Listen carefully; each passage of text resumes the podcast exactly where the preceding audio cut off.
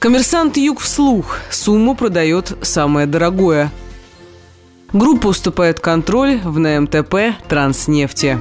Группа «Сумма» Зиевудина Магомедова собирается выйти из своего самого ключевого актива, крупнейшей в стране портовой группы НМТП. Долю выкупает другой совладелец – государственная «Транснефть», с которой «Сумма» давно конфликтовала. Средства группа может направить как на улучшение сложной финансовой ситуации ФЕСКО, так и на борьбу за контроль в трансконтейнере. Но ряд источников коммерсанта полагают, что сделка может быть и началом выхода «Суммы» из активов в России. России. ФАС одобрила ходатайство Транснефти о выкупе доли группы «Сумма» в Новороссийском морском торговом порту НМТП. Сейчас Транснефть и «Сумма» через СП «Новопорт Холдинг ЛТД» на паритетной основе владеют 50% НМТП. Еще 10% монополия контролирует самостоятельно через Транснефть Сервис. 20% порта принадлежат Росимуществу, еще 5% у ОАО РЖД. В Транснефти отметили лишь, что в настоящее время никакой сделки не осуществлено. В сумме же заявили, что получили хорошее предложение от Транснефти и обсуждают его, пояснив, что группа, как стратегический инвестор, заинтересована в контроле над своими активами, а приватизация НМТП до сих пор не состоялась. В середине февраля владелец суммы Зиавудин Магомедов уже говорил, что группа не исключает выхода из актива из-за затянувшейся приватизации, обсуждается с 2013 года. Контроль над НМТП Транснефти Сумма получили в 2010 году, выкупив долю Александра Пономаренко, Александра Скоробогатько и Аркадия Ротенберга. В начале 2013 года между монополией и группой разгорелся корпоративный конфликт, и несмотря на его разрешение в 2014 году, эксперты и участники рынка говорили о сохранении разногласий. Транснефть при этом не раз заявляла о намерении выйти из НМТП, в том числе в пользу суммы. Сейчас по рынку продаваемый пакет стоит 40,5 миллиардов рублей. В отрасли выход суммы из НМТП, ее самого дорогого и прибыльного актива, вызвал вызвал удивление. Слухи о продаже доли ходили давно, но никто не воспринимал их всерьез, говорит источник коммерсанта на рынке. Скорее, это было похоже на новый раунд корпоративного конфликта. Ряд собеседников коммерсанта связывают сделку с тяжелым финансовым положением других активов группы. Так, транспортная группа «Феско» допустила в 2016 году дефолт по рублевым облигациям и евробондам. Для реструктуризации долга был взят кредит в размере 680 миллионов долларов под залог 50% в объединенной зерновой зерновой компании. Ятек, который выступает поручителем по кредиту в конце января, не смог полностью исполнить оферту на 694 миллиона рублей по выкупу акций у недовольных миноритариев. Проблемы есть и с ее инжиниринговым бизнесом. Как сообщала РБК в мае 2017 года, сумма рассматривала вариант продажи Global Электросервиса и стройновации из-за срыва сроков работ по текущим контрактам. По другой версии, сумма может использовать деньги от продажи доли в НМТП для борьбы за контроль контроль в другом своем крупном активе – трансконтейнере. В нем группа владеет 25% акций и претендует на выставленный на продажу пакет ООО РЖД 50% плюс 2 акции. Наконец, часть собеседников коммерсанта видит в сделке по НМТП подготовку суммы к выходу из российских активов, что может быть связано как с грядущей сменой правительства после выборов президента России, так и со сменой власти в родном для господина Магомедова Дагестане. Константин Юминов из Райфайзенбанка отмечает, что для суммы продажи НМТП будет хорошей возможностью выйти в деньги. С 2015 года акции НМТП подорожали с 1